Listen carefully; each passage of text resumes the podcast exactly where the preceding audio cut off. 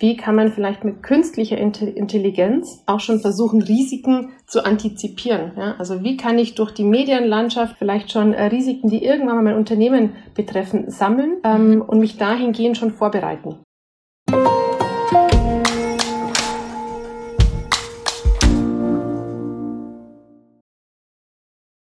Hi und herzlich willkommen zu einer neuen Folge von Versprochen. Mein Name ist Anne und als Host dieses Podcasts treffe ich auf spannende Persönlichkeiten.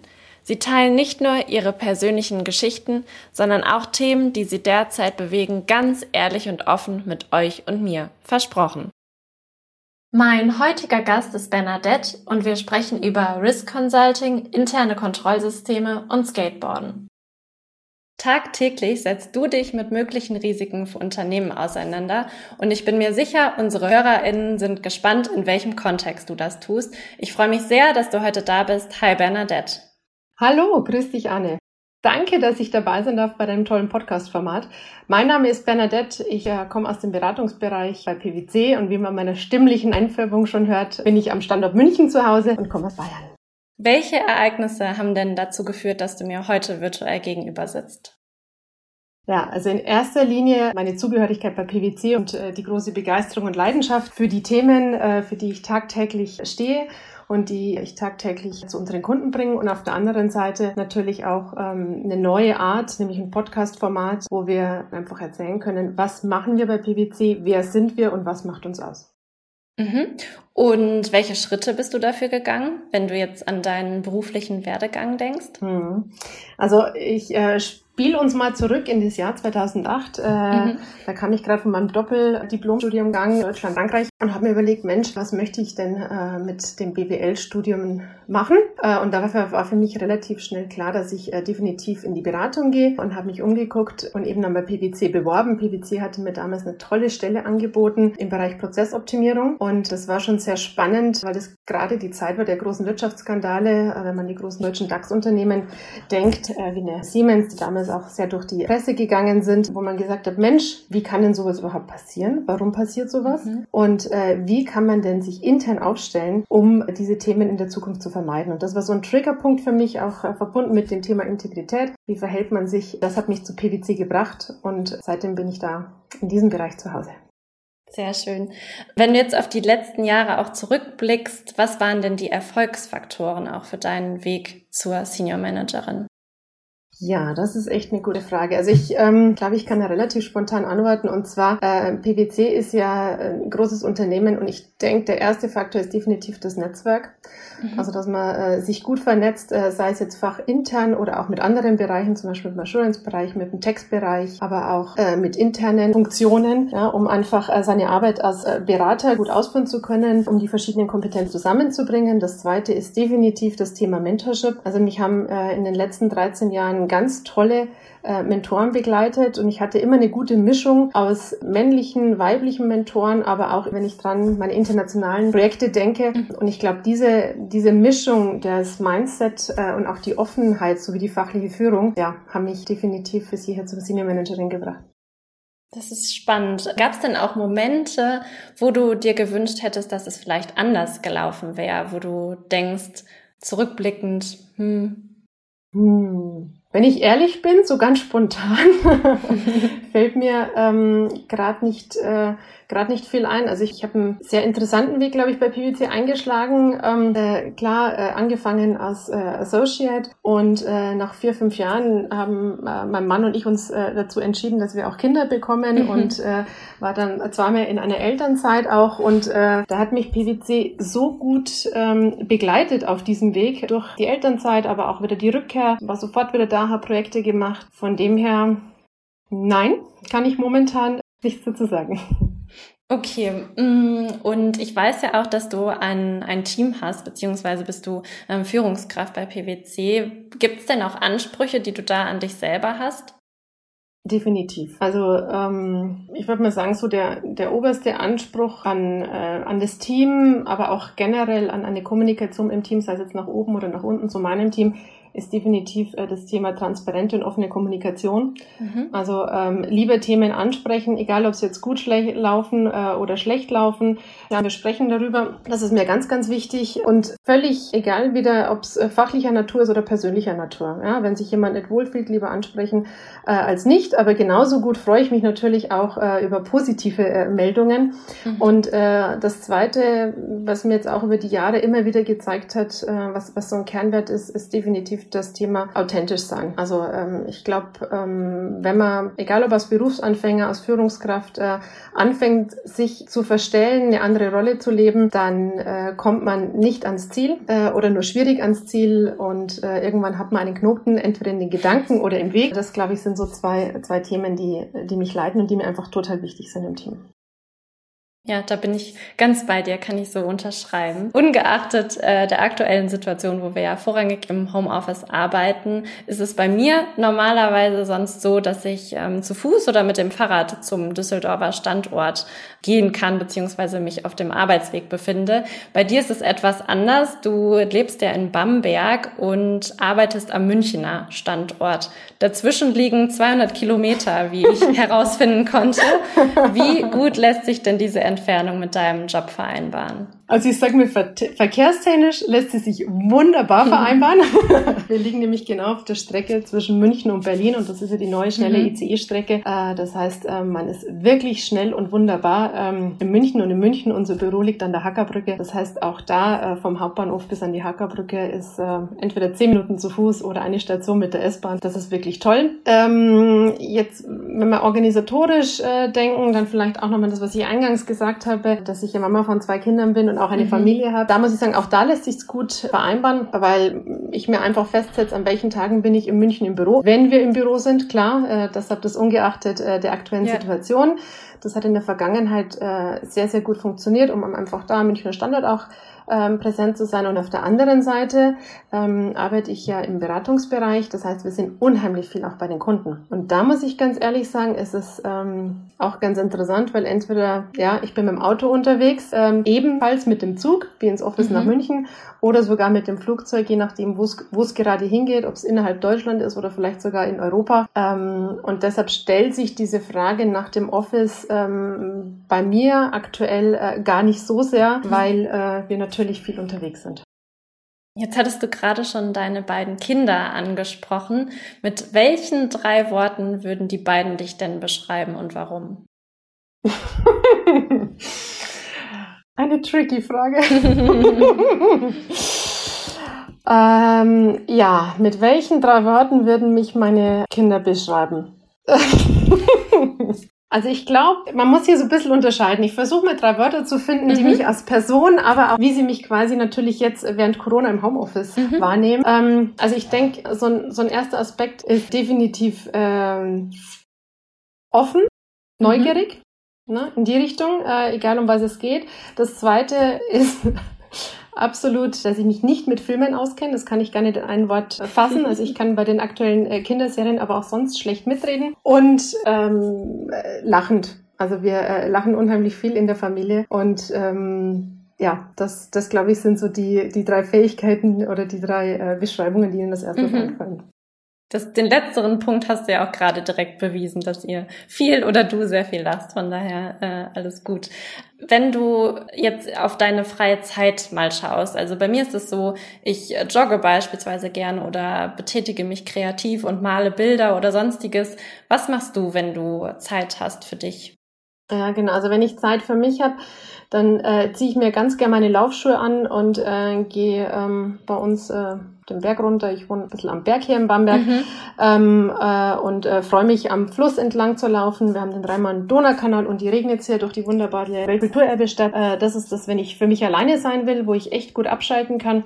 Die andere Variante ist ähm, äh, Richtung Wald, aber die ist mir momentan ein bisschen zu anstrengend. ähm, und dann gibt's natürlich noch einen zweiten Aspekt. Äh, wenn ich nicht arbeite, bin ich natürlich nicht nur alleine, sondern natürlich auch mhm. viel mit der Familie und vor allem auch mit den Kindern unterwegs. Äh, und da ist es mir total wichtig, ähm, dass wir uns sportlich betätigen, dass wir gemeinsam rausgehen, dass wir äh, Radl fahren. Ähm, und ähm, da gibt's natürlich in Bamberg auch viel zu entdecken. Und da habe ich mich mit einer Freundin zusammengetan äh, und wir haben Bamberg einen Blog gegründet, äh, wo mhm. wir einfach andere Mütter ähm, anspornen möchten, anderen Vätern, anderen Familien und ihnen Ideen geben, wie kann man denn die Stadt und das Umland gut erkunden und wo gibt's dann wirklich interessante Themen für Kinder, entweder zum Klettern, zum Austoben oder vielleicht einfach mal äh, Richtung Achtsamkeit sich bisschen zu besinnen oder mal hinzuhören hören oder hinzufühlen. Mhm. Ähm, und das sind so die, die, die zwei Themen, äh, die, die mich sehr interessieren, wenn ich nicht bei PwC gerade im Dienst bin. Das klingt sehr, sehr spannend. Jetzt haben wir schon so viel über dich persönlich erfahren dürfen, Bernadette. Ich würde jetzt gerne mit dir über die fachlichen Themen sprechen, die dich bei PwC Deutschland bewegen. Der Bereich, in dem du ja arbeitest, heißt Risk Consulting. Was steckt denn eigentlich dahinter? Mit welchen Fragestellungen beschäftigst du dich auch? Also wie du anfangs äh, bei der Ankündigung schon gesagt hast, ich beschäftige mich viel mit Risiken. ähm, deshalb auch der, der Titel Risk Consulting. Also das Risk Consulting umfasst bei uns die Themen äh, Risikomanagement, Compliance Management und interne Kontrollsysteme, äh, genauso wie das Thema Governance. Jetzt sind das alles vier große Begrifflichkeiten und auch schon fast Fachwörter, mit denen man nicht tagtäglich zu tun hat. Deshalb äh, gehe ich mal so ein bisschen auf, auf die Themen ein, um auch ein, zwei Beispiele mitzubringen. Ähm, und ich fange mal mit dem Compliance Management an. Also bei der Compliance geht es ähm, um die Einhaltung von Regelungen, entweder interner oder externer Natur. Das sind wir zum Beispiel alle, dass äh, der Gesetzgeber ähm, bestimmte Regelungen uns äh, vorgibt. Ähm, und da gibt es zum Beispiel die ähm, Geldwäscheregelungen, Regeln, die Unternehmen einhalten müssen. Und da komme ich oder meine Kollegen äh, mit in die Unternehmen und äh, helfen den Unternehmen einfach zu gucken, wie ist es denn ähm, zum Beispiel mit Geldwäsche oder Korruption, wie kann es vermieden werden, welches System muss man hier aufbauen, welche Ansprechpartner braucht man? Und äh, gehen aber auch dann in Bereiche, wenn wir sagen äh, Compliance Richtung äh, Produktcompliance, also wie schafft ein Unternehmen ein Produkt von der Idee bis zur Umsetzung, also bis es zum Kunden geht, so aufzubauen, dass es hier compliant unter Einhaltung der externen und internen zum Beispiel externen auch wieder regulatorischen Anforderungen oder vielleicht auch Umweltschutzanforderungen einhält und das Produkt dann fertiggestellt werden kann. Also es äh, leben wir immer wieder auch in der Presse mit größeren oder kleineren Skandalen, gerade bei Produkten, dass es hier natürlich großen Bedarf gibt, hier so Systeme aufzubauen. Mhm. Das andere Thema ist das Thema Risikomanagement.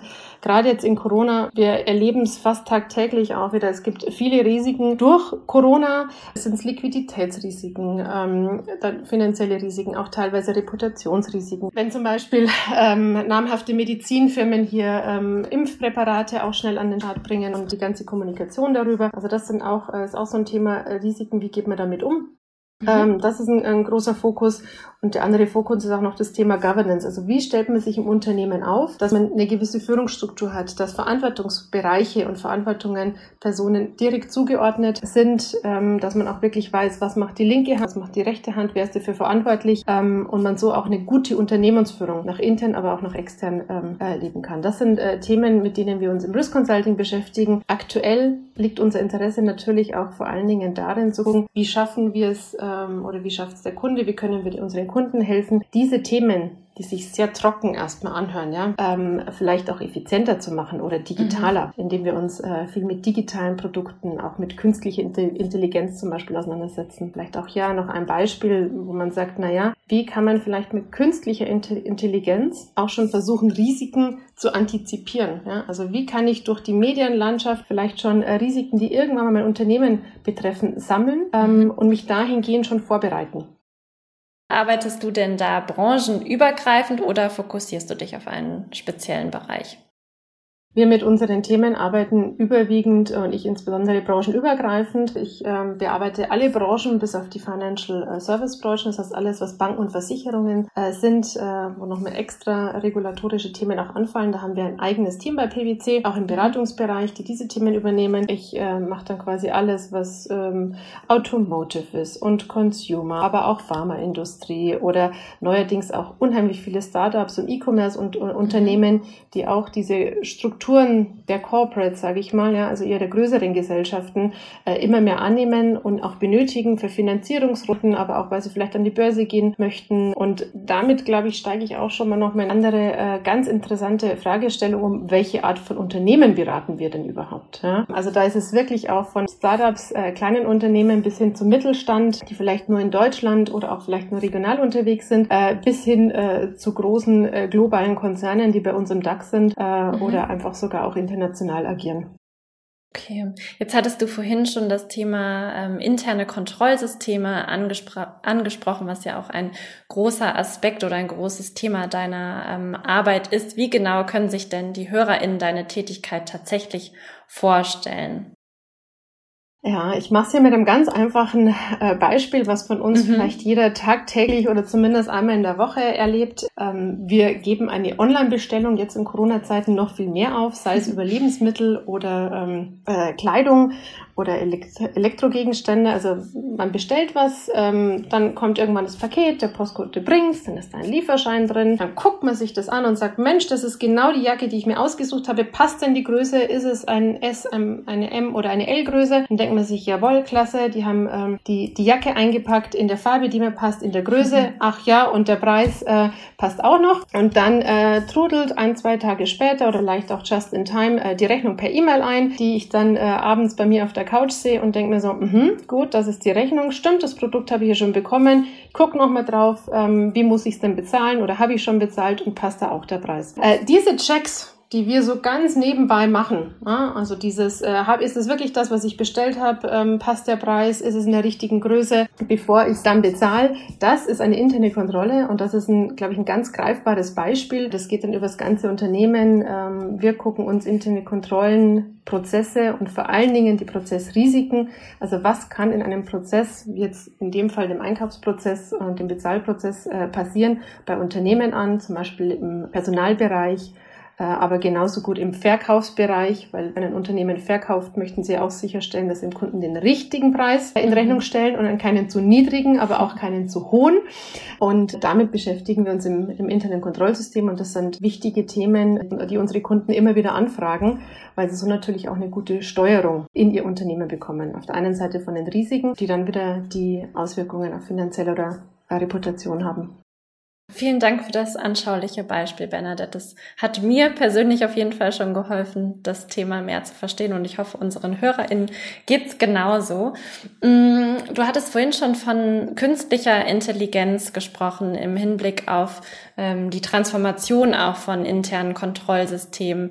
Ist das ein Aspekt, ähm, der dazu beiträgt, dass interne Kontrollsysteme nicht von der Digitalisierung abgehängt werden können oder was würdest du da empfehlen?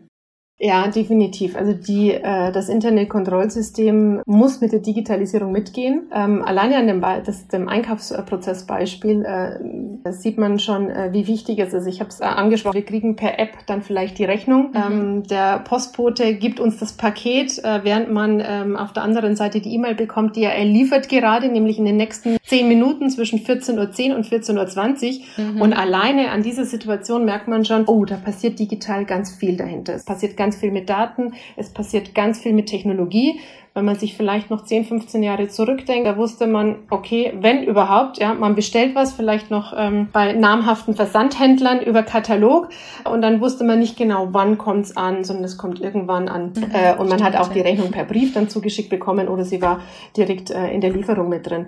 Und äh, das, glaube ich, sind, sind zwei Themen, wo man sieht, hier entwickelt sich unheimlich viel an den äh, Prozessen, an der, an der Technologie darunter und das betrifft natürlich das interne Kontrollsystem. Das mhm. heißt, auch da muss man sich gut mit mit den Technologien befassen, gut auch nochmal mit den neuen Risiken und da sich weiterentwickeln. Das heißt auch gucken, oh, was passiert denn eigentlich, wenn da die Daten zum Beispiel an Versandunternehmen wie DHL oder DTP oder Hermes weitergegeben werden? Wie sind die geschützt? Mhm. Wer kann auf die zugreifen? Sind es wirklich die Daten von Bernadette Reuss, die da weitergegeben werden? Äh, bekommt der, der richtige Kunde äh, die richtige Mitteilung? Also das sind ganz wesentliche Themen, ähm, die wir inhaltlich da bearbeiten ähm, und die auch immer, gerade jetzt mit äh, den Startups oder ganz, ganz viel E-Commerce, was wir gerade äh, auch, äh, die wir auch beraten, die immer relevanter werden. Und äh, das zieht sich dann auch wieder über auf die DAX-Unternehmen, die auch sagen, Mensch, Was macht denn die agile Branche, die neue Branche? Was gibt's denn da? Ähm, wir quasi als ähm, vielleicht hier und da äh, große äh, Riesen, die vielleicht nicht ganz so schnell in den Themen sind oder äh, über die ganze äh, über die ganze Organisationsstruktur das ausrollen können. Äh, wo können wir denn ansetzen? Das ist ein Aspekt und was ich auch super faszinierend finde, ist der zweite Aspekt, nämlich dass man auch neue Technologien einsetzen kann, um generell die, das Monitoring, also die, die Steuerung über dieses System, über das Internetkontrollsystem einfach äh, schneller zu machen. Das heißt, die Dokumentation ähm, zum Beispiel von bestimmten Kontrollschritten mhm. und Auswertungen danach, also auch weiß, ähm, wie, wie geht man mit den Daten um, die einen das Internetkontrollsystem sozusagen zur Verfügung stellt. Und ähm, das ist ein, ein, ein Feld, wo wir auch äh, letztes Jahr eine große Umfrage gemacht haben, weil wir auch merken, dass das beschäftigt die Kunden. Also zum einen, das fasse ich nochmal zusammen, wie verändern sich die Prozesse, sodass sich meine Risiken und meine Kontrollen ändern müssen. Zum anderen aber auch dieser Aspekt, Mensch, wie kann ich denn diese neuen Technologien einsetzen, damit ich effizienter arbeiten kann, vielleicht weniger Ressourcen benötige und die Ressourcen dann dafür qualitativ andere Themen machen können. Mhm. Weil jemand, ähm, der sich zum Beispiel eine Kontrolldokumentation durchliest oder die auch schreiben muss, ne, sagen wir mal, der braucht vielleicht für zwei, drei Kontrollen, die er ähm, sich überlegt, also gerade diesen Einkaufsprozess, den ich beschrieben habe, äh, vielleicht zwei Stunden. Ja, wenn ihm jetzt aber eine Technologie sagen könnte, es gab gar keine Veränderung in den letzten in den letzten vier Monaten, in dem letzten halben Jahr zu diesem Thema, dann könnte diese Person diese zwei Stunden sozusagen nutzen und sagen, hm, wie könnte ich denn den Prozess vielleicht noch optimieren? Oder sind denn die Verantwortlichkeiten wirklich klar geregelt? Und das ist natürlich äh, eine absolut spannende Frage, ähm, äh, wie man damit auch umgeht. Ja. Kannst du noch mehr zu dieser Befragung erzählen? Oder genau. ist es noch geheim? Ja, Anne. Ähm, in der Tat, ja, wir sind gerade dabei, in den, also die letzten Züge der Fertigstellung. Ähm, wir werden die Umfrage und das Thought Leadership Piece ähm, Mitte, Ende April dann äh, veröffentlichen. Und äh, natürlich äh, kann ich äh, ein paar Themen, die wir intensiv auch mit den Kunden diskutiert haben, auch hier ähm, im Podcast schon preisgeben. Also so die, die großen Themen, ähm, die intensiv diskutierten Themen sind definitiv das Thema Organisation, Governance und Technologie. Bei Organisationen geht es um das Thema, welche Fähigkeiten braucht eine IKS-Organisation, ein IKS-Manager im Jahr 2025? Was muss der mitbringen an Soft Skills, aber auch Hard Skills? Denn hier ändert sich natürlich das Anforderungsprofil. Das geht mehr in Richtung agil, technisches Verständnis, äh, Datenverständnis, hohes analytisches Verständnis, gepaart mit einer guten sozialen Kompetenz, Stakeholder Management, da IKS natürlich eine Schnittstellenfunktion ist und man hier in verschiedenen Bereichen im Unternehmen unterwegs ist. Das ist die eine Thematik, mit der sich viele befassen und wohl wirklich ähm, ja, große Diskussionen hatten. Das zweite ist das Thema Governance. Wie stelle ich mich auf? Ne? Also ähm, wo ist meine IKS-Organisation? Ist sie intern? Ist sie intern im Shared Service Center? Ist sie extern? Lagere ich vielleicht sogar einen Teil der Tätigkeiten aus? Und ähm, das sind Fragestellungen auch, wie schlank stelle ich mich auf? Was ist der beste Use Case? Kosten-Nutzen-Analysen. Das ist ein weiteres großes Themenfeld, äh, was in den nächsten Jahren noch, noch viel, viel mehr kommen wird. Und der letzte Punkt ist natürlich Technologie. Und da auch, also wir haben tolle Gespräche gehabt, äh, wirklich auch mit großen ähm, DAX-Unternehmen, mit den IKS-Verantwortlichen, die uns ganz offen gesagt haben, gucken Sie, momentan stehen wir genau an dem und dem Punkt. Wir haben die Technologie, wir haben schon im Unternehmen Robotic Process Automation. Wir beschäftigen uns mit Process Mining. Künstliche Intelligenz probieren wir in diesem Bereich aus. Und wir haben Workflow-Lösungen. Dann haben wir gesagt, ist ja klasse, dass sie schon so technologisch dastehen. Und dann ähm, sagten die Unternehmen, ja, aber wir setzen es im Bereich Internetkontrollsysteme noch nicht ein. Und da ist jetzt wirklich die, die große Frage und die große Diskussion auch gewesen, wie bringt man die Experten, die Tools und das Thema zusammen. Was ist der beste Use Case? Was kann man hier automatisieren? Was kann man schlanker aufstellen? Und welchen Nutzen bringt es am Ende des Tages? Sei es Nutzen in der Entlastung der Mitarbeiter oder auch für eine bessere Datengrundlage und Entscheidungsgrundlage fürs Management.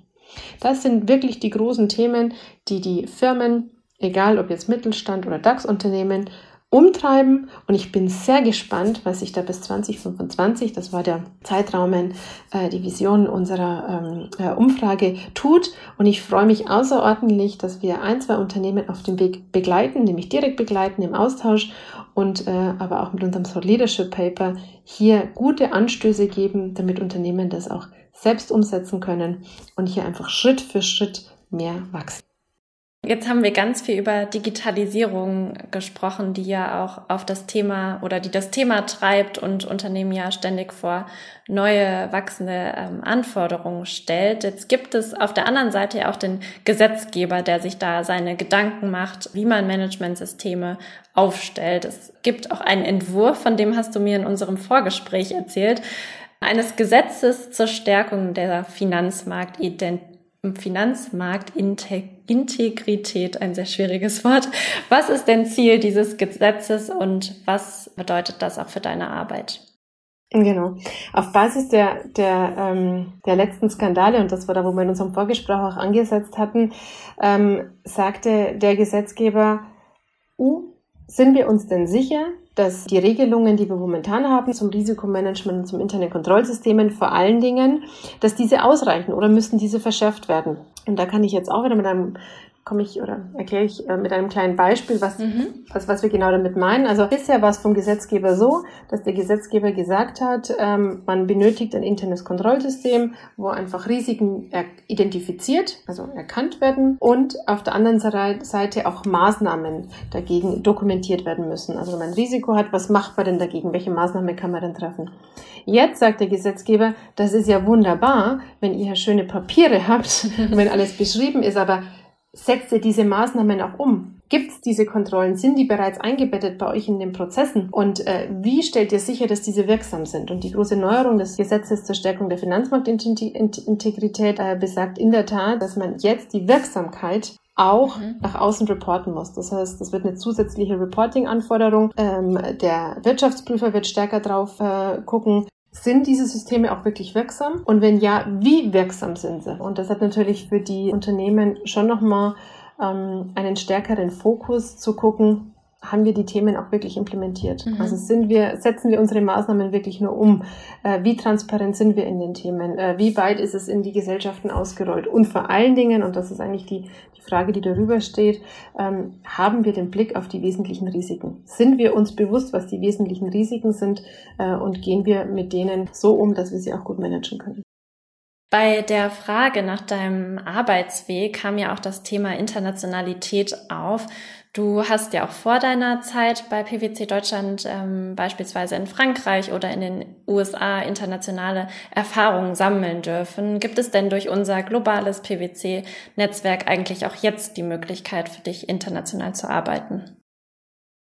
Die Möglichkeit, jetzt international zu arbeiten, ja, definitiv. Ähm, noch spannender, glaube ich, äh, finde ich äh, auch so die, die letzten Jahre und da möchte ich auch, ähm, auch mal so ein bisschen mitnehmen auf diese Reise. Also als ich bei PwC ja. angefangen habe, ich habe schon erzählt, das war die Zeit äh, der großen Wirtschaftsskandale, äh, wo einfach globale Firmen von betroffen waren und äh, da war ich in der Tat auch beratungstätig in verschiedenen Ländern unterwegs, um eben da genau vorhin ausgeführt habe, zu gucken, wo liegen denn die Risiken bei den Unternehmen und welche Maßnahmen werden dagegen getroffen? Sind die schon bekannt? Sind die schon identifiziert oder müssen die vielleicht erst noch besprochen werden und aufgenommen werden? Mhm.